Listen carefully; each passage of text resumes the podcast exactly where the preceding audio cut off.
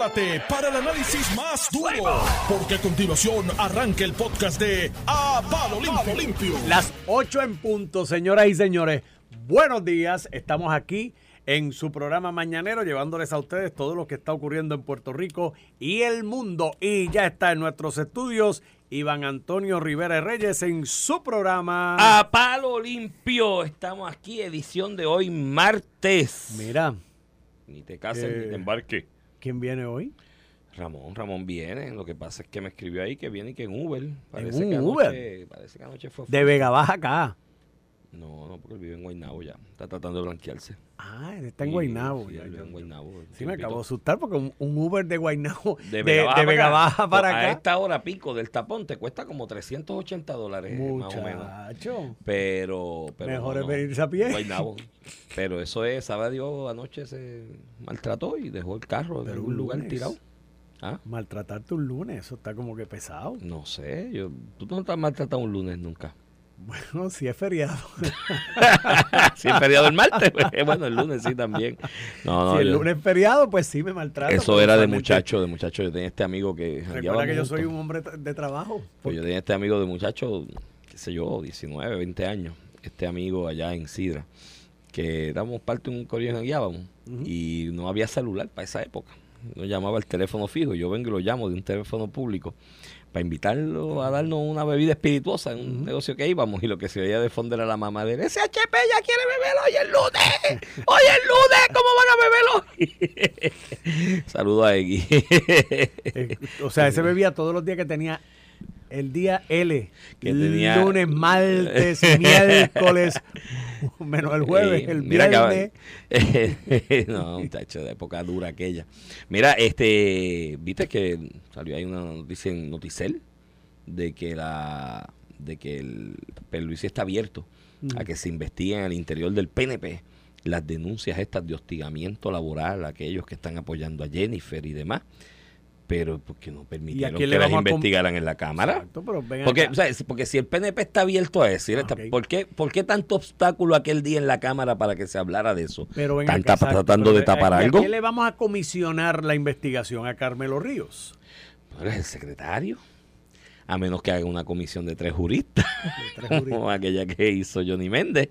Pero lo, lo que yo me pregunto es si hay esa apertura.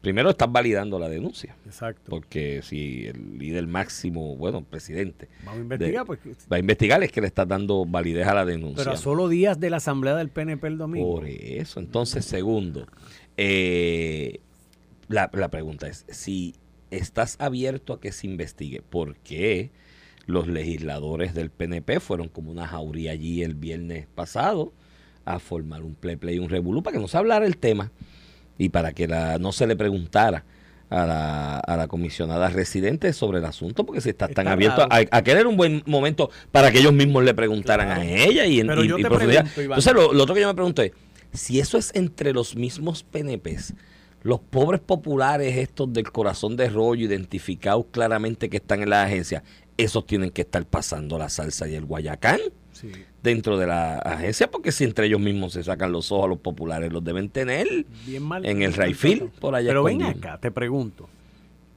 A solo días de esa asamblea del PNP, Ujú. ¿qué huele Pierluisi o qué le han dicho Pierluisi? No sé, no me atrevo a especular. ¿Pero tú crees que habrán comités de aplausos allí para uno y para otro? Bueno, debe haber, porque ahora mismo ese tipo de evento se utiliza de alguna manera para medir fuerzas y apoyo. Mira la Asamblea del Partido Popular, que hasta los que están con Jesús Manuel y los que están con Carmen, que, bueno, la que está con Carmen, porque el alcalde se lo hizo, la única que está, ya han admitido públicamente en el día de ayer en distintos medios, incluso eh, Héctor Ferrer Jr. aquí contigo, de que allí el más que se aplaudió fue a, a, a Javi. Así que eso, eso, eso, es un, eso es un show of force que ¿Tú siempre crees que se se hace. está adjudicado ya esa primaria? Yo creo que, bueno, no me atrevo, yo, No. pero todo parece indicar que sí, tiene la mayoría de los alcaldes, ¿Y tú tiene crees como que, que la mayoría. Manuel va a desistir entonces, Ah, de- entonces tienes- en diciembre de aspirar para la de ley? Eh, bueno, si tú no puedes prevalecer en esta de mayo, es complicado. Tú plantearte como que vas a radical en ¿Te quedarías tú para en la. Cámara si Tatito corre para Dorado y buscarías entonces en la primaria la presidencia del cuerpo? Eso puede ser una alternativa. Está el Senado ahí. Que Zaragoza va para, va Va para, la gobernación. Ese este sí, ya, ayer ese yo le ya pregunté y me dijo que sí. No, ese ya cruzó el Rubicón y dijo que sí, que va, que va a correr. De hecho, muy buena candidatura. Y oye, cuidado, va poquito a poco. Aquí mucha gente especula. Ramón dice que no, que no tiene break. Alguna gente. Si tú ves poquito a poco, como que cada vez es mayor el apoyo al interior de la base del PPD. Eh, Zaragoza se va. ¿Qué otro senador popular allí? José Luis Dalmao. Ese no ha decidido, está deshojando Margarita. Eh, ¿Quién más queda allí de senador popular? Es que son, son, son pocos. que no son solamente muchos. fueron electos dos digo, por la acumulación. Fue en Dalmau y Por eso. Zaragoza. Pues por acumulación, dependiendo de lo que haga el Partido Popular, que es probable que, que, que usen como estrategia en lugar de correr con cinco, correr con cuatro. Por Ellos acumulación. presentaban seis. ¿Tú crees que solamente van a presentar cuatro? Sí, yo creo que sí, son Ya, seis para que salgan es una electos misión- cinco. Eso es una misión terrible. Bueno, si yo, si yo fuese secretario del PPD o estuviese en esa decisión de cara al 2024, yo corro con cuatro. Con cuatro nada más por Para acumulación. acumulación. Y el PNP, Ramón, Y trato de amarrarlo. Ese ejercicio lo van a hacer también. Muy buenos días, Normando. Yo soy de los que recomiendo que el PNP postule 5. Sí. El PNP entró 4. Entró cuatro, sí. este, el Partido Popular en la Cámara entró 2. Dos. Dalmau y. Zaragoza. Este, Por acumulación. Ah, y eh, en la Cámara en la también. Cámara también. En la eh, Héctor Ferrer y, Y y Jesús Jesús, Manuel. Este, los partidos ante la realidad de Victoria Ciudadana, de hecho, y si ellos bajan a. 4, y si ellos bajan a 4, eh, Victoria Ciudadana tendrá que responder con manejar uno, da más.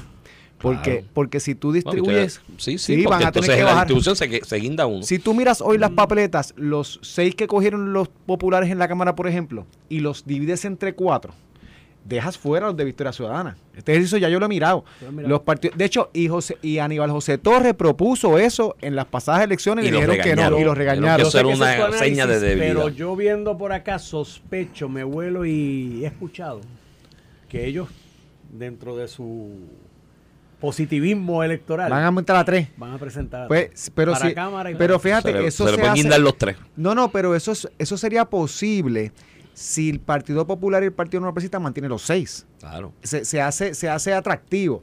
La gente lo que no entiende es que uno solamente vota por un legislador por Correcto. acumulación en Cámara y Senado. Y el. Partido Popular y el Partido PNP divide todos sus votos en todas las islas entre seis candidatos. Mientras, Geográficamente, una lógica. mientras de- el PIB tiene más que un candidato que coge los votos en los 78, 78 municipios.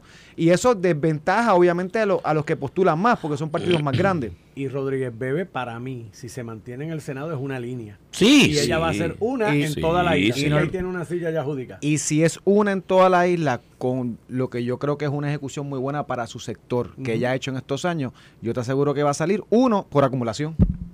Sí, sí, que- sí, que- no, pero que- yo creo que, que Dignidad este- está claro en eso, en su presentar Sí, uno y uno. Es sí, en, sí. en- en el otro lado donde yo he escuchado que coquetean con sí, sí, sí, ir sí. subiendo. Y Esos eso, problemas de egocentrismo. puede- Se creen más grandes de lo que son. Los dejo ahí para que ustedes bueno, pero entonces el análisis. tú sabes cuál es mi teoría de la separación esta sentimental de Lugaro y Natal. Sí, Se pelearon, se pelearon, mira, se pelearon por el espejo un día. A ver Sí, pero se yo miraba creo que ahí están que ahí los buscando- egos. Eso tú sabes cómo le espejo, por el explican. espejo, porque yo creo que están buscando un acomodo razonable para Yulín y para Luis Raúl. Bueno, ah, sí. bueno, ahí se le forma, se le forma un Se le forma un revolú. revolú. Digo, no Pero Yulín va para Washington. Luis Raúl podría correr.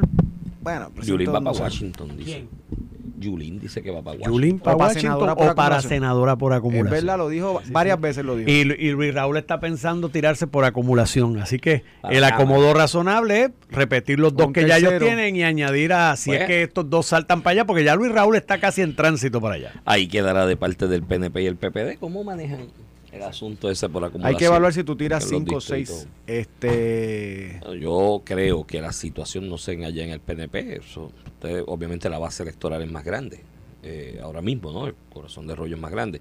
Yo creo que el PPD está en una coyuntura de supervivencia, de tratar de mantenerse como el segundo partido que amerita que se haga un Digo, análisis si, ellos ponderado hubiera- sobre eso. si el. Partido Popular, porque el PNP logró, lo- logró colar la mayoría en ambos cuerpos, por acumulación, pero si el PPD hubiera ac- acogido la recomendación que, no- que hizo Aníbal José Torres, que era presidente del Partido Popular para las elecciones del 2020, de bajar a cuatro, tuvieran más legisladores hoy, tanto en Senado como en Cámara. Deberían ser mayoría, deberían tener los 14, porque tienen 12 ahora, ¿no? Pu- pu- 11. pu- pudieron haber colado en el Senado esos dos que se- eh, dos adicionales, si eran cuatro, en lugar de dos. ¿Cuánto tiene el PPD ahora? ¿12 o En el, en el Senado 12, 12, y, en pues la, y en la Cámara 26 Con si cuentas a Luis Si Raúl. hubiesen acogido esa propuesta de ellos, si tuviesen 14 hoy. Eso es lo que te quiero decir. Esa es mayoría en el. Pero es complicado a- Pero- cuando él hizo la recomendación porque literalmente estaba diciéndole a legisladores electos, porque el Partido Popular tenía cinco electos por acumulación entonces, que uno tenía que salirse en la primaria. Claro,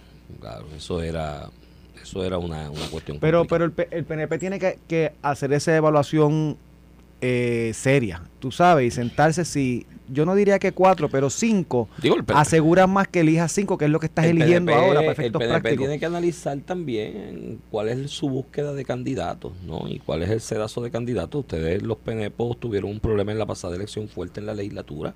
O sea, ustedes tenían a un mes de las elecciones, arrestos por todos Ah, lados no, no, sí, de sí, sí, sí. representantes. Horrible. Eh, tuvieron sus problemas también en el Senado, marcados, la pelea esta interna, aquella del verano del 19, que fue una guerra interna del PNP. Sí, sí, que creó divisiones naturales, eso pueblo- es normal. Este, y, y, pues ciertamente la imagen del legislador PNP, mírate, mírate lo curioso de esto. El PNP en su peor momento con los arrestos, con imputaciones, con eh, la, el- el- la división interna tras la, la solicitud que le hicieron los mismos PNP de renuncia a Ricardo Rosselló. Wanda Vázquez, la Wanda pandemia. Vázquez, que eso fue un desastre, mi hermano, como gobernadora, eso daba vergüenza ajena. Todo ese, todas esas eh, eh, adversidades en contra eh, ganaron la gobernación. Tú sabes, el problema fue en la legislatura y en las alcaldías. Y ciertamente cuando tú lo miras a la distancia, con el beneficio de no ser PNP, te das cuenta que en la legislatura había un problema con el bullpen. O sea, cuando tú mirabas los nombres del roster, tú decías, "Mm", tú sabes, medio apretado medio incómodo. Un escenario complicado. ustedes tienen que hacer un. Digo, ustedes tienen primarias y demás, y ahí el pueblo el que elige. Lamentablemente, el pueblo no necesariamente elige los mejores en esos procesos de primarias, ¿no? Esos procesos de primaria están expuestos a N número de variables que influyen. en- y a nivel de distrito más, tú sabes que... Mira, mira, mira el Partido Popular, el que tienen allá en Guayama, que nadie lo toca, este, el rey Alberto. Nadie lo toca porque ahí hay una variable de un electorado de base del PPD eh, que son militantes, ¿no? Eh, creyentes de distintas denominaciones religiosas, independientes y no independientes, que ven en él un candidato idóneo porque se identifican por la cuestión religiosa. Entonces, ha hecho las barbaridades que ha hecho. Eso hay creo que una investigación en justicia en la oficina de, de, de, de- de la división esta de, de delitos públicos, eh, de integridad pública. Y del PNP nadie se atreve a decirle en Alberto. Es el rey y sigue siendo el rey y cantará la canción y sigo siendo el rey porque nadie le mete pero- mano. pero eso está- Porque a nivel interno, en una primaria, pues la gente probablemente vote por él y el que le tire un paso al frente a confrontarlo, le pasan el Pero tú hablas de que del Partido Popular. del Partido Popular. Entonces, no, pero, no, eso, te- pero eso fue el te- fiscal especial independiente y creo que... que te digo, que te digo que, que la, que, pero nadie le ha metido mano y nadie lo ha señalado, que a nivel ni- político. que a dices. nivel de primarias, que es un ejercicio que es lo más democrático, ¿no? Que, que se hace. eh, el PIB y Victoria Ciudadana, ¿saben qué es eso? Es una asamblea ahí, tipo, qué sé yo, este, otros países que es por asamblea.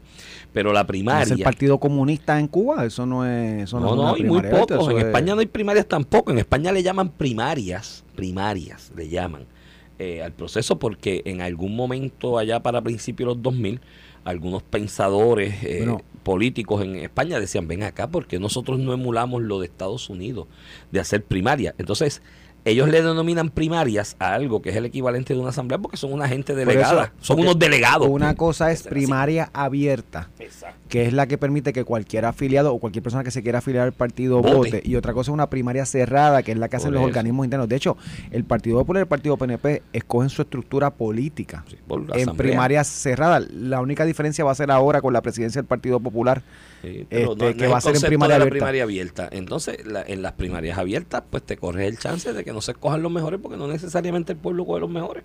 A ver, yo lo de la sabiduría del pueblo funciona a veces, a veces no tanto. Yo pienso que lo, no es que no puede ser bueno ni malo, porque tu, porque, porque tu criterio es mejor que el del pueblo. Pues es la democracia, es no es un sistema perfecto, es el mejor sistema. La otra es que una oligarquía, unos pocos escojan quiénes son. Eso es como- ¿Quién tú crees que es mejor? Eso es como cuando Habrá dicen, quien te indique a Carmen Yulín bajo que es la mejor, pero el pueblo no la quiere. Mira, eso es como dicen aquí los de Victoria Ciudadana y del PIB. Ah, esta gente rojos y azules, mira lo que han hecho, nos llevaron a la quiebra, los fondos buitres nos endeudaron, hicieron unas deudas ahí, que eso eran unos contratos de deuda leoninos y esos préstamos que hicieron.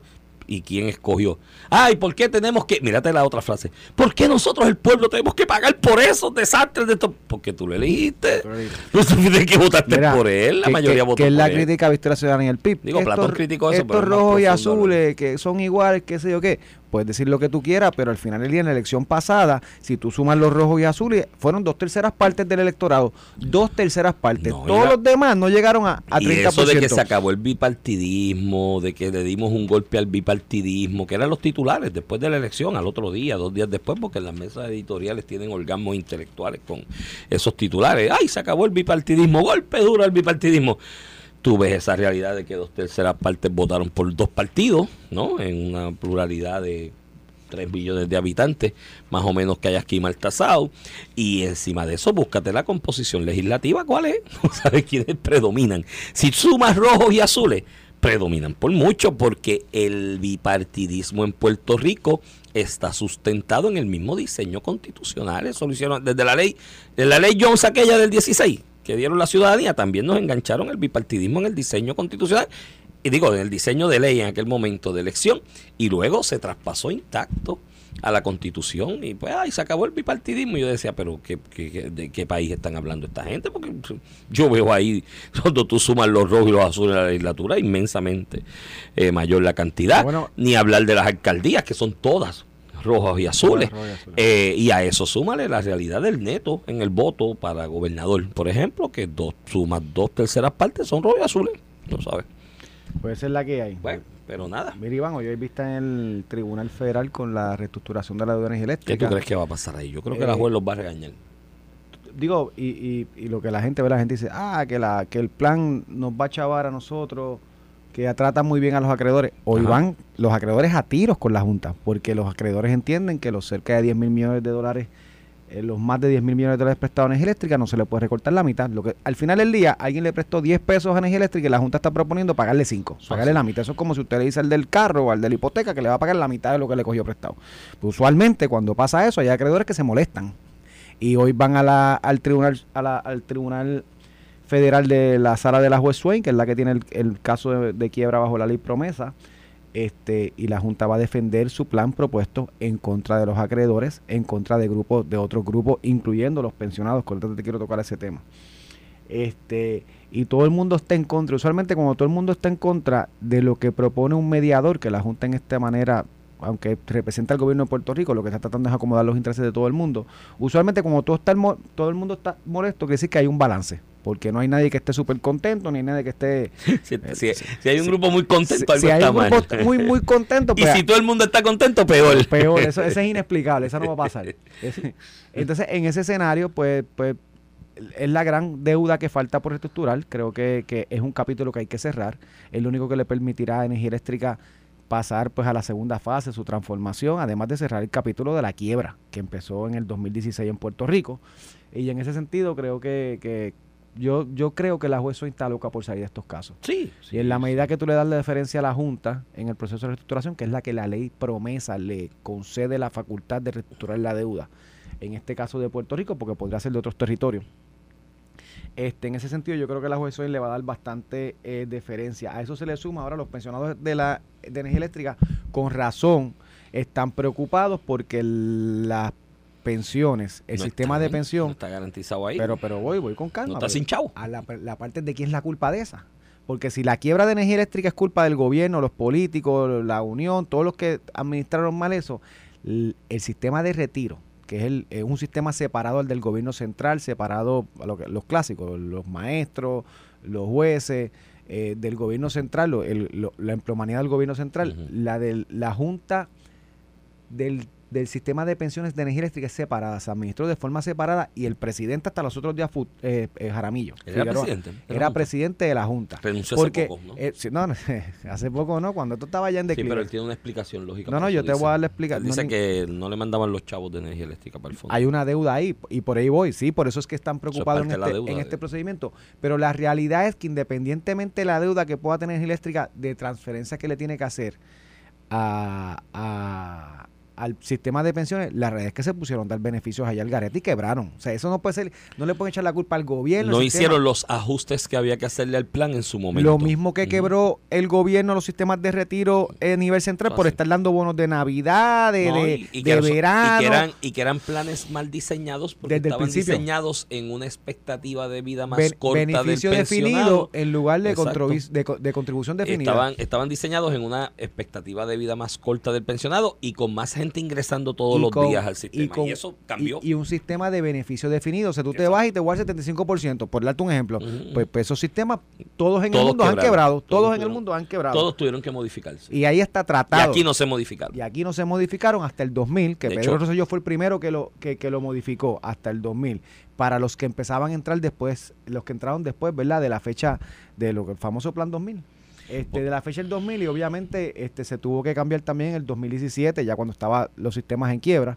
En el 2013, Alejandro eh, eh, cambió los del sistema de retiro de empleados central, los de los maestros lo hicieron con las patas y lo declararon constitucional.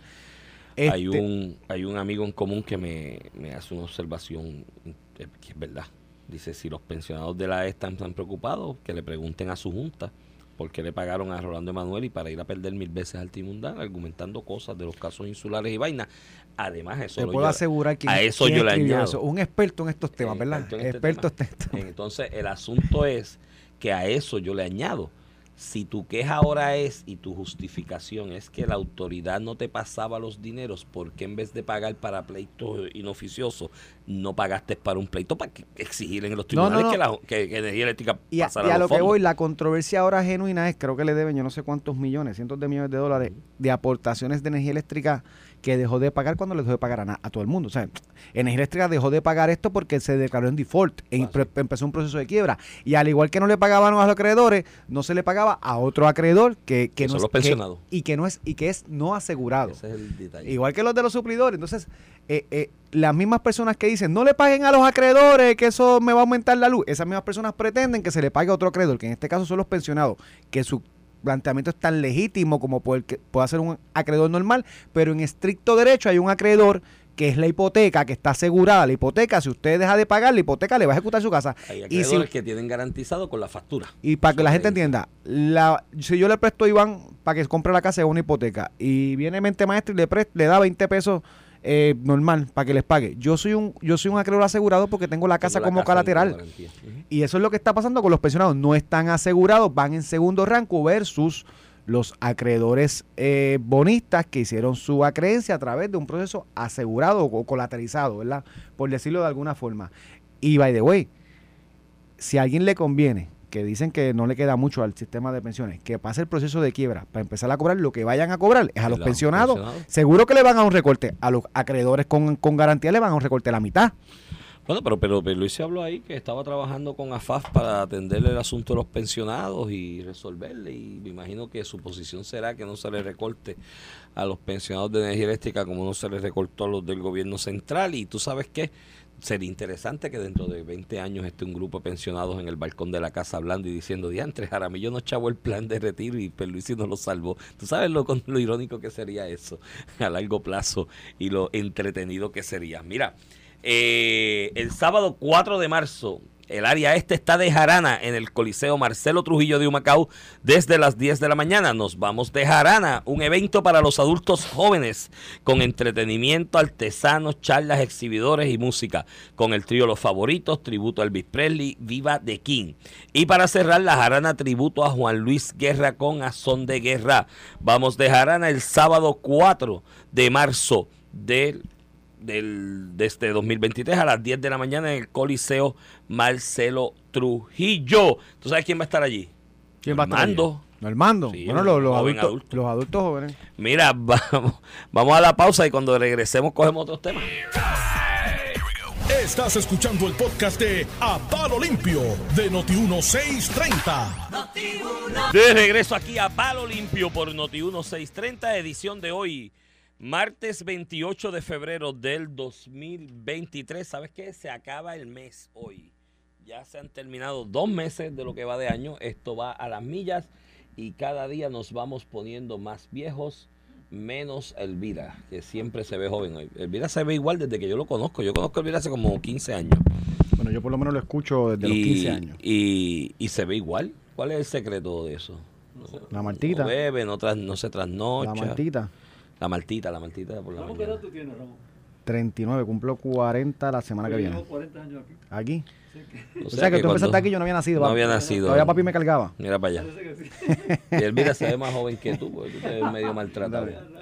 Mira, este. Mira, cuéntamelo. Tenemos varios temas ahí. Ayer hubo repartición de vivienda. Oye, 100 se están viviendas. viendo correr los chavitos Ay, esos, por lo papá, menos, tú- te dije yo que si Divigi estaba corriendo Digo, bien. 100, 100 viviendas, eso es 100 un montón. viviendas Es un montón. son muchas, pero hacen falta más. Muchísimas más. Miles. Pero ayer entregaron 100 viviendas a personas que, que lo habían perdido todo o que, o que, o que sus viviendas no eran seguras. Eso es una buena noticia, eso hay que resaltarlo. Y te tengo que decir que todos los periódicos los recogieron hoy. O sea que al final ya yo sé que yo sé que estas noticias Bueno, no es- venden tanto como el chisme, pero es importante también que la gente sepa que algo está corriendo, ¿verdad? Claro, y esos son fondos de los de FEMA, de... No, esos son CDBG, eso es ok, Wi- no William, de William Rodríguez. Departamento de Vivienda. Ok. Sácamelo de cualquier otro. No, no, y tienen un fondo ahí también para financiamiento de viviendas a unos intereses razonables. Eh, creo que es, si es una persona hasta 160 mil, ¿no? La vivienda, si es un matrimonio hasta 320 mil, con un interés que no es el interés de la banca regular, que es una alternativa en estos días, porque ayer, si no te has enterado, eh, el Fed volvió a subir la, la, la- No, lo- lo el, que- el interés ¿A cuánto lo llevaron? ¿A cuatro ya? a 4. Sí, Pues, pero eso, pero- eso, eso repercute pero en dicen que lo- financiamiento de vivienda 9%. La proyección es que lo quieren llevar a cinco para bregar con el Pues tema de lo que inflación. pasa es que están, mira, Inflación. yo creo que esta crisis inflacionaria que vive el mundo en este momento post pandemia eh, tiene que tratarse y atenderse de una manera distinta a lo que los economistas siempre han hecho, porque no se trata solamente de exceso de flujo de efectivo en el Pero está en el- funcionando. lo de subir el- los intereses, Mm. se ha, no, fe- eh, Búscale- Iván, busca el informe se ha, nuevo. ha tenido ajustes en la inflación a nivel de todos los Estados Están Unidos. proyectando un incremento de nuevo en la inflación este para el próximo trimestre en los informes que Debemos vienen de debemos lo que hablar de eso están un día con Heriberto y con Sobrino. Debemos traer los, los dos un día de una conversación con eso. Tiene que ser un programa de tres horas porque, mira, Heriberto le encanta escucharse el mismo. A mí también, a Sobrino Ya, también. Sobrino y tú que se hablas rápido que se acabó. Yo- Necesitamos pero- tres horas. Pero, programa, yo, pero sí, es una, yo no hablo rápido, lo que pasa es que contigo he es tenido que sobrevivir hablando rápido. una buena idea. Pero yo creo que hay que a- mirar de que esta inflación está provocada también en gran medida por escasez en la oferta. Después de la pandemia. De hecho, hay una columna que envié el vocero. Ayer no eso, publicaron. pero ¿cómo se eleva la publiquen demanda? ¿Cómo se eleva la demanda? Cuando hay billetes y ahí reducen la oferta. Y si le mezcla esos dos elementos, Sí, hay una cuestión de emplomanía. Sí pero, sí, pero está bien, pero hay una canasta básica de servicios que con subir el interés no lo resuelve porque la gente lo va a seguir consumiendo. Es, eh, eh, eh, es una, es una demanda eh, inelástica, es la de todos los días, ¿me entiendes? El canto de carne, el paquete de arroz. Pero esa también sube. Rico. Cuando hay billetes Y sube, demás. Iván. La gente compra más carne, la gente sí, sí, sube Mm, también. Bueno, lo que yo estoy viendo en las variables de precio es un incremento en el costo por la escasez de, de oferta y en Puerto Rico se agrava. Y yo esto lo dije desde que anunciaron el salario mínimo al garete y vamos a aumentarlo al garete. Y yo, cuidado, porque el- un por ciento enorme de la economía de Puerto Rico es detalleo, ¿me entiendes? La venta al detal. ¿A qué salario cobra el que está en esa línea de detalleo trabajando? La inmensa mayoría, el mínimo. Entonces, si tú subes el mínimo, incrementas el costo de ese detalleo y pues la canasta va a subir. no- Y no le resuelves tampoco al que le aumentaste el salario, porque le va a comer el aumento de salario ese, ese y, y que no le esa hemos- satisfacción y que de la canasta parte- básica. Esa parte Pero- todavía no hemos visto su efecto su efecto total. No, sabiéndose poco a por, poco. por la economía y los fondos federales, las redes que los patronos estaban elevando el salario mínimo, pero cuando esto se estabilice, esos Ahí salarios va. se van a quedar allá Eso y lo así. demás va a bajar. Mira, te quería tocar, Iván, este, una columna que vi en el, Bo- en el Nuevo Día hoy, en la página 31 de, del amigo Silverio Pérez. Silverio, saludos a él. Yo sé que él nos escucha. No, no, Con no, regularidad. escucha, no escucha. No des tu tierra al extraño, se titula. Y Eso. habla que pues que escuchó la opinión de, de analistas radiales, ¿verdad? Que tildaban que tildaron esta situación de... de Del Yankee Go Home. De, Yankee Go Home, de que en Río Piedra los Ley 22 se fueran, que qué sé yo qué, como xenofóbico, que lo dijimos tú y yo aquí hace mucho tiempo y yo creo que muchísima gente ha opinado igual. Bueno, de la forma en que lo dijeron los interlocutores en aquel momento son xenofóbicos. Yankee Go Home y que estos gringos están comprando la de Río Piedra y están, están desplazando, gentrificando, ¿Cómo que es la palabra eso? que les gusta a los izquierdosos ahora. Este, y pues un poquito Silverio habla de que se queda perplejo con la simplicidad que se así, que se hace en el espacio radial de la auténtica preocupación que tantos puertorriqueños expresan sobre la compra masiva de tierra. Esto en el contexto de Río Piedra, que llevamos 40 años hablando cómo lo, cómo lo, rehabilit- lo, lo rehabilitamos, ¿verdad? Cómo lo echamos para adelante. Nosotros hemos visto cómo en los pasados 30 años eso ha sido eh, total decadencia. Y en su análisis, pues le hace el ataque a la ley 22 y dice, hablando de simplicidad, ¿verdad? Dice, este, aprueban leyes como la ley 22 que han fracasado en la creación de empleo y en el impacto económico que anticiparon. Y yo le, le digo al amigo Silverio Pérez que vaya al DEC, allí están todos los estudios de ley 22 y de ley Ujú. 20. Este, de lo que ha generado en Puerto Rico eso en empleo. Es muchísimo más de lo que se esperaba y vayan a la disposición de motivo de la ley 22, que Alejandro dijo que cuando llegara la iba a tumbar y no la tumbó No, no. y Alberto porque porque idea. yo le- y Alberto Bacó sacó los primeros estudios del efecto de la ley 22 no un PNP un popular Bueno, con- el tobaco yo no sé si era popular. no es popular es popular. Bueno ahora puede ser medio de derecha pero siempre ha sido medio derecha No, medio no, capitalista. no era popular, Pero- ahí por otras cosas. bueno pero PNP no era ni estadista es.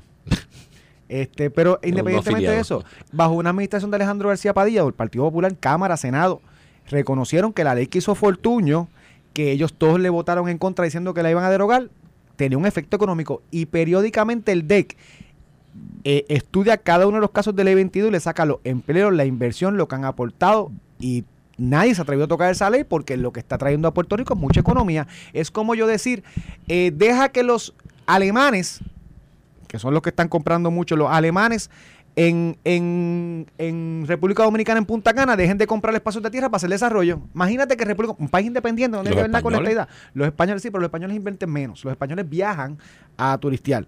Pero los alemanes se están metiendo chavos en República Dominicana, en Punta Cana, sus desarrollos, con dinero. ¿Y tú te crees que República Dominicana, que es independiente, no tiene que ver en la Constitución? Le voy a decir, ahí, alemán go home, eh, no me, no metas chavo aquí, no compres tierra para desarrollo económico que crear empleo. Entonces en Puerto Rico es como, como- entonces, la parte que yo quedé, hablando ¿verdad? de las personas que, que- que criticaron la posición del PIB, de criticar que haya gente que esté trayendo fondos en Puerto Rico. By the way, la ley 22 hay un montón de puertorriqueños también con ley 22 que estaban fuera de Puerto Y Rico regresaron. y regresaron ella. en Puerto. Rico bajo la ley 22, Bueno, y igual, tienes- y tienes ley i- 20. igual con De la ley hecho, 14 de médicos. Ayer vi uno. Y la ley 20. Ayer vi No. uno criticando. Digo. No, no, en sus Molusco News es Molusco, ¿por qué tú dices Sí. uno? Molusco sacó No, un reportaje no, con. Adrián González. Y yo, pero ven acá, pues si el, ley 20 que coge exención no, y el Molusco. titular, el titular era ¿Cuánto ajo Ajá. eh, La ley 20 y a la los ley 20. boricuas la ley 22? y yo, pero si la ley pero 20 tú que es tienes- una exención contributiva tiene de ley Molusco, 20, paga el 4%. paga el 4, igual, que la Jay de la- Paul. Igual, que la ley por 22. Yo, yo no, tú y yo no pagamos 4%. Digo, Jay Paul no, el canito dorado. Yo pago.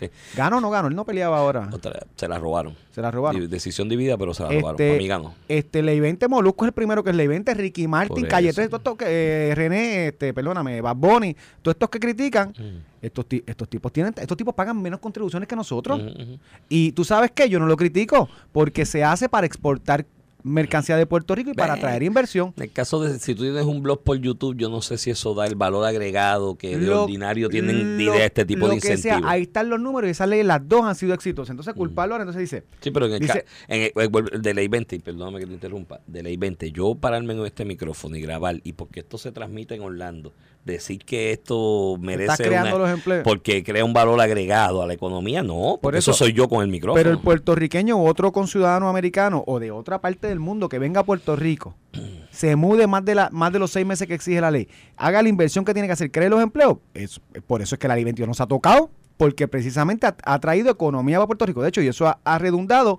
en que la propiedad de muchas personas en Puerto Rico valga más hoy precisamente por esa inversión.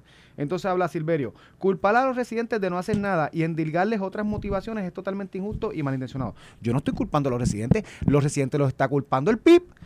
Que está diciendo que porque le está vendiendo un gringo. Mire, ese, ese residente de Puerto el que, ¿quién, le vende. ¿Quién le vende el famoso gringo? ¿El puertorriqueño? Eso, pero esa es su propiedad. Esa es su propiedad. Yo, Por yo eso- se la vendo a quien me dé la Pero gana. el que le esté echando la culpa a lo que está haciendo no soy yo, es el PIB. El PIB está diciendo que esa persona no puede hacer eso. De hecho, si ellos llegan al poder, lo, lo, lo, lo, lo lo no, lo, ilegalizan. Usted no le puede vender a un gringo y usted no puede vender para que suba la renta. ¿Tú sabes? Por- No, por- ¿Cuál es la alternativa? ¿Quién está culpando a los residentes? Yo no. Yo quiero que los residentes tengan esa alternativa, que tengan mejor economía para que puedan vender su propiedad al precio que ellos entienden que es justo. Eso es así. La decisión es de ellos. Yo lo que pasa es que digo, y te contextualizo la columna que la leí ahí, no la había leído cuando me lo mencionaste, la leí aquí en la pausa brevemente. Primero, aclaro, yo respeto mucho intelectualmente a Silverio. eh, eh, hemos tenido intercambios de impresiones en, en los que tenemos coincidencia y otros los que hemos disentido, hasta en redes sociales y demás. Y lo sigo respetando, una persona que ha aportado mucho y tiene una gran pluma. Lo que pasa es que el, la el disenso Una que pluma tengo... que jala para un lado solo. Y bueno, sí, todos estamos, oye, todos estamos sujetos a nuestro A nuestros a prejuicios. nuestros prejuicios y nuestras creencias. Yo ¿no? los admito, él no. Eh, sí, sí, yo creo que él los mire. Independentista y siempre lo un luchador por la independencia desde el arte y lo demás. Así que creo que el error en el acercamiento al tema, y por lo que acaso yo no soy estadista, el error de acercamiento al tema es que, porque lo de no des tu tierra al extraño es un extracto de un poema de Virgilio Dávila. Él dice, mira, vas a poner a Virgilio Dávila como xenófobo porque dijo esto, y da un contexto de la época que Virgilio escribe esto, que fue la invasión estadounidense. No fue una invitación, fue una invasión y fue por tiros y hubo tiros. No hubo mucho, porque los españoles ya estaban menguados, pero... Era una guerra pero- no directamente con Puerto Rico, sino con. España. Y no hubo mucho, no hubo mucho tiro, pero hubo tiro. Fue una invasión y es un acto, de hecho, la, la- la colonización es un acto violento de por sí. Eh, y él, en ese contexto, en el contexto de aquellas grandes azucareras, ¿me entiendes? Que en su momento la azúcar, y fue parte de por lo que invadieron a Cuba y a Puerto Rico, no era porque nos querían dar libertad, como alguna gente piensa. Aquí se invadió la guerra hispanoamericana, la guerra de Cuba y España, y que se metió a Estados Unidos, don Ángel Silen la catalogaba muy bien como la guerra del azúcar. Era una guerra para buscar terrenos, para plantíos de azúcar, porque el azúcar es un agregado agrícola que donde lo siembras, después no puedes sembrar más nada por mucho tiempo y, y te, requiere demasiadas extensiones de terreno para muy poca producción neta y, y- riqueza. Entonces, pues todo eso él, él lo explica y en ese contexto es que Virgilio Dávila hizo esa expresión. Lo que pasa es, y creo que aquí viene la diferencia mía con el acercamiento del amigo Silverio Pérez al tema, es que, mira, del 1898 para acá, ya han pasado ciento y pico de años. Y hay algo que se llama globalización, que yo no voy a pasar juicio si es buena o es mala eh, desde el punto de vista valorativo, pero es un tren que va demasiado rápido y nadie lo puede parar. El mundo globalizado, bueno, hasta el punto que una guerra en Ucrania, mira todas las consecuencias que nos ha traído la economía en el resto del mundo y el resto de los países. Y han pasado ciento y pico de años y en un mundo globalizado los países en vías de desarrollo, como Puerto Rico, que es un país en vías de desarrollo, por no decir subdesarrollado, porque puede sonar peyorativo, que no tiene las riquezas suficientes para generar movimiento económico, incluyendo la renovación de infraestructura, que eso es lo que se va a hacer en Río Piedras con estos que están comprando, establecen mecanismos de ley para atraer con algún trato preferencial contributivo y otras condiciones idóneas a capital de otros países que venga e invierta en Puerto Rico, un país pobre. Los millonarios en Puerto Rico para invertir, los puedes contar, que podrían tener para invertir en gran cantidad, los puedes contar con los dedos de la mano y te sobran. Son unas cuantas familias nada más. Y no lo invierten tampoco. Pero- pero, Iván- y no lo invierten. Así que esa idea Y de estas pasa- leyes es atraerlos para que inviertan y generen Eso economía. pasa en República Dominicana, en Florida, te estoy en. New York. En si me atendiera en vez de leyendo el celular, te darías cuenta que diciendo que todos los países del mundo, Y yo- en el mundo globalizado, y están, y yo coincido, pero, pero hasta están atrayendo capital con medidas de ese tipo. te pongo hasta el vecino como te pongo un estado. Todos buscan como yo traigo capital de otros, de otros para que los países, porque el capital ahora se mueve Mira, libremente por el el- mundo con la globalización. Y eso es lo que se está haciendo en Puerto Rico. Y yo estoy en la situación crítica que está Puerto Rico, porque está crítica, ¿no? Y todavía tenemos muchos retos. Yo lo he dicho aquí con esta con, de una, con un argumento simplista. Y lo voy a decir, es simplista, pero para que la gente me entienda. Para mí, todo el que tenga 10 pesos en el bolsillo para invertir aquí, si le tengo que dar trato preferencial, tráelo.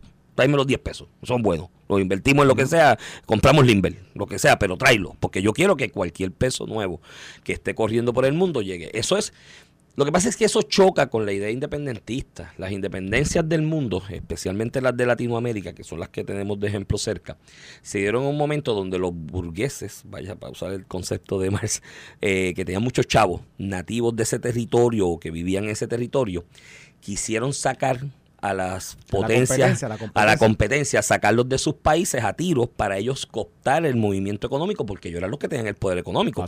Y no querían competir con España, que era el gran colonizador, los haitianos con Francia, y, Cuba. y otros por el estilo, Guyana con Francia también, los brasileños con Portugal, porque no, si yo tengo los chavos aquí, yo soy. Lo que pasa es que ahora ya esa no es la realidad del mundo.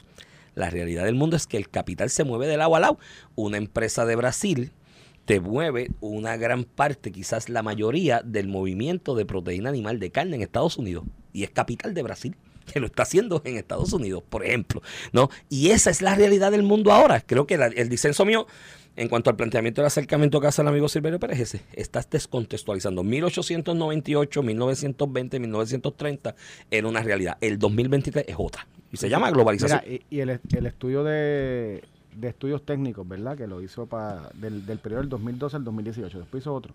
En Puerto Rico del 2012 al 2018. Años que consistentemente estábamos perdiendo empleos y población. Empleos. La cantidad de empleos año tras año bajaba. 2012 al 2018. Y esto 2018 en el contexto después del huracán. Se crearon 36.222 puestos de trabajo directos por la ley 22. Ahí está la, ahí está la estadística, ahí está el dato. Esto no lo dice ellos, esto lo hicieron los expertos en esto. Y deja dinero al fisco porque hay otros ingresos que se, contribuciones que se pagan, no pagan de la ganancia capital y demás, pero pagan de otros ingresos, pagan entonces a la gente que emplean, que le dan vida, pagan contribuciones también, pagan IBU, estos pagan IBU si de siguen, lo que consumen. Y si trabajan, y si trabajan, invierten, que no sea fuera de capital, que, es que tiene el tienen que pagar también, igual que, yo. Que es una e, e, es, falso el argumento de que no pagan nada y que no, sabe, este, no es así, no es correcto. Silverio concluye su columna diciendo, es mucho lo que hay que discutir de este tema donde los datos son los datos, pero si las interpretaciones de esos datos hay que hacerlas, pero las interpretaciones de esos datos hay que hacerlas con sensibilidad y responsabilidad. Estoy totalmente de acuerdo. Por eso el comentario este de que el 22 ha fracasado en la creación de empleo y el impacto económico que anticiparon, que lo pone en su columna sin decir más, tan simplista como decir eso, sin ningún dato. Por eso la data dice otra pues, cosa. La data dice otra cosa, precisamente. Eso es lo que hay que mirar, la data. Claro, Silverio es independentista, ¿no? Y vuelvo y te repito. pero puede decir un disparate. La globalización económica, esta nueva realidad es un reto para los países que no se independizaron venir a hablar de independencia porque el juego es otro, no es el mismo de que haya independencias de, de, de, finales del siglo XIX y mediados del siglo XX, que fueron la mayoría de las de África subsahariana, que los que se cerraron y los que están cerrados, porque todavía en el Congo, en Sudán, tienes unos retos con eso, bueno, mismo Somalia. Somalia no existe prácticamente como país. Eh, los que se han cerrado a esa realidad y quieren por las armas y por la milicia cerrarse a todo tipo de inversión extranjera, están fracasando. O sea, están en la, en la miseria. Tienes otros países, por, lo, por ejemplo, te puedo poner Angola, a manera de ejemplo, que tiene un sector no más radical, y más cercano a la selva, pero lo que es Luanda y el área más eh, hacia, hacia el Atlántico, que se ha abierto a la inversión española, a la inversión alemana, a la inversión estadounidense, pues están incrementando su calidad de vida y su riqueza, tú sabes, Ahí tiene, en África subsahariana, después de las independencias de los 50, tiene dos modelos, los que se han cerrado a fuerza de pistola y de metralleta de que aquí no entra nadie y los que se han abierto. Los que se han abierto Ghana, por ejemplo, Nueva Guinea, esos se han abierto a la inversión española, esencialmente alemana y estadounidense. Y esos están progresando y están viendo mayor infraestructura, mayor. Tienen el reto los chinos ahí, porque los chinos también están metiendo billetes en África, todo lo que da. Este, pero estos están creciendo. Los que se han cerrado, pues va a ver las condiciones en las que están viviendo. Mira, mira nos quedan cuatro minutos. Tienes un tema, porque yo tengo ahí uno que me pidieron, una petición popular. hablar de recursos naturales, pero lo hablamos, y el zoológico, pero lo hablamos mañana. Ah, pero está bien, yo cojo este mañana. No, no, Zumba, Zumba el tuyo. Mm, hoy, estoy, eh, hoy, estoy, simpático contigo. ¿De verdad? No, no, es que me preguntaron a petición popular. Una red de escucha me escribe, me dice que hablé de, explique lo de la controversia de la frontera de Chile. Esta es sencilla, ¿no? Porque... Tú viviste en Chile, en dos minutos, sí. Chile siempre ha tenido un problema fronterizo con Bolivia, especialmente por un segmento de la salida al mar. Hubo un pleito a nivel de la Corte Internacional de Justicia que duró décadas. De hecho, Jimena Fuentes fue mi profesora de solución de controversias internacionales allí, dio clase aquí en la UPI, de profesora invitada. Tú estudiaste en Chile también Sí, un tiempo. eh, sí, ella fue profesora allá, de hecho me preguntó cómo es en Puerto Rico y yo es chévere, vino para acá y después me decía, bueno, está chévere, pero hay unos retos también. Este, ella fue abogada en ese pleito que concluyó recientemente con un laudo, eh, con una decisión de la Corte Internacional diciendo que ese terreno que Bolivia alega como salida al mar en el área fronteriza es de Chile. ¿Y Pero no obstante- ¿Y quién lo controlaba? ¿Bolivia? Antes de la decisión. Chile. Chile lo Chile. Bolivia lleva a Chile a la Corte Internacional tres décadas prácticamente peleando. Ese caso, eh, Bolivia le alega o le atribuía poco desarrollo económico al que no tenía salida al mar, lo cual no necesariamente es correcto. Suiza no tiene salida al mar y Suiza es Suiza. Este, y esa controversia pues ya pasó. La que está actualmente es consecuencia directa de una decisión de tu presidente Biden. Cuando Biden le dice a todos los venezolanos que estaban caminando hacia el norte, que ya no puede entrar nadie por tierra y se creó la crisis que sigue la crisis. ¿sabes? Tú te vas a Ciudad de México, te vas a la frontera, Tijuana, tienes miles de venezolanos durmiendo en las calles. O sea, están a la intemperie porque es que virar para atrás, mi hermano, son mi- miles de Pero millas las que caminan. Como tú dices, por decisión de Biden, porque Trump los iba a dejar entrar.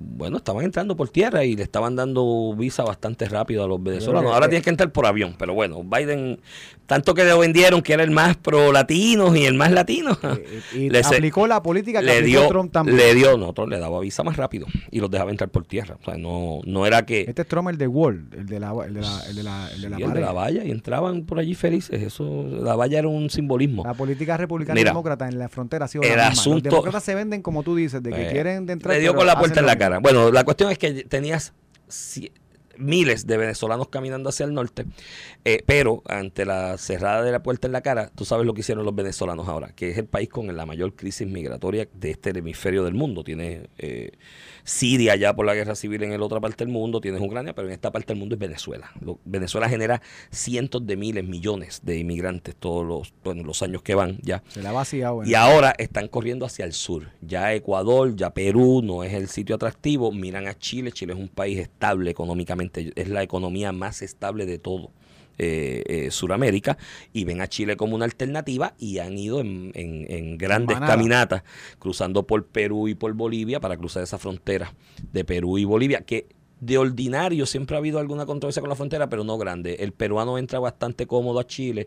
De hecho a veces son escenas estéticas, esto lo vi yo en el área de las minas, llegan el empresario chileno con una pick-up y están los bolivianos ahí en la frontera esperando y él le dice tú, tú, tú y vienen a trabajar hoy y se los llevan a territorio chileno, trabajan en la mina y los traen atrás con un par de pesos que, le pagan. pasaba con México y. Y eso y pasa con México y. Estados Unidos en, en algún momento. El asunto es que es enorme la cantidad de inmigración venezolana que se está moviendo allá y el presidente de Chile, Boris, socialista, amigo de Maduro. En vez de hablar con Maduro y decirle, Maduro, pero si la cosa está tan buena en Venezuela, ¿por qué no lo- esta gente quiere venir para acá? No entiendo. Eh, o decir, son hermanos venezolanos de la revolución socialista, déjalos entrar. No, han movilizado eh, miles de tropas eh, del ejército y de la policía de Chile a la frontera para detenerlos y no dejarlos entrar, incluso con ellos dicen, eh, eh, ¿cómo es? El parte de prensa señala de que eh, las instrucciones son disuadirlos, de que no entren de manera violenta y viren hacia atrás, hacia Bolivia y Perú. Pero si ese disuasivo con, de conversar y de hablar no tiene éxito, pues ellos tienen autoridad para hacerlo, le dan otras cosas. Así Pero- que pero crítica eso- la situación en Pero esa entiendo, frontera. entiendo también la posición de Chile, que es la, por eso es que hay leyes migratorias y fronteras. todos los países del mundo. de- Sí, pero Trump era malo y tenía los nenes en jaula. Trump tenía los nenes en jaula y Biden los tiene ¿dónde? en, la En jaula, pero de plástico. Le llama, le- no, que le- en la misma jaula, pero le llaman ahora centros de detención. Sí, antes eran jaula, ahora son centros de detención. Es lo niños- mismo. Y la política que hace Estados Unidos con la migración, este, que nosotros hacemos, incluso la gente hablaba de República Dominicana. República Dominicana la hace con Haití. Este, tú sabes, son políticas que tú haces porque te, te afectan la economía cuando tú traes otro sector que invade, ¿verdad? Lo que es el, el mismo no, y espacio. que no tiene y que no tiene sustento y raíz económica. Mira los visados. Colombiano, por ejemplo, para que le den visado en Estados Unidos tiene que demostrar un aval económico. ¿De, de qué vas a vivir? ¿Me entiendes? Cuando estés acá. no vas a vivir de Bueno, el- acá. El puertorriqueño en España, digo, yo fui con una visa de estudiante, que era otra cosa, pero cuando se habló la posibilidad de quedarme, me dijeron, ¿y el aval económico?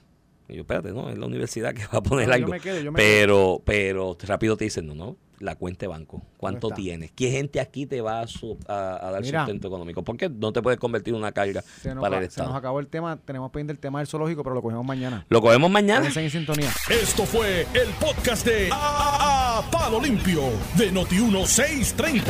Dale play a tu podcast favorito a través de Apple Podcasts, Spotify, Google Podcasts, Stitcher y notiuno.com.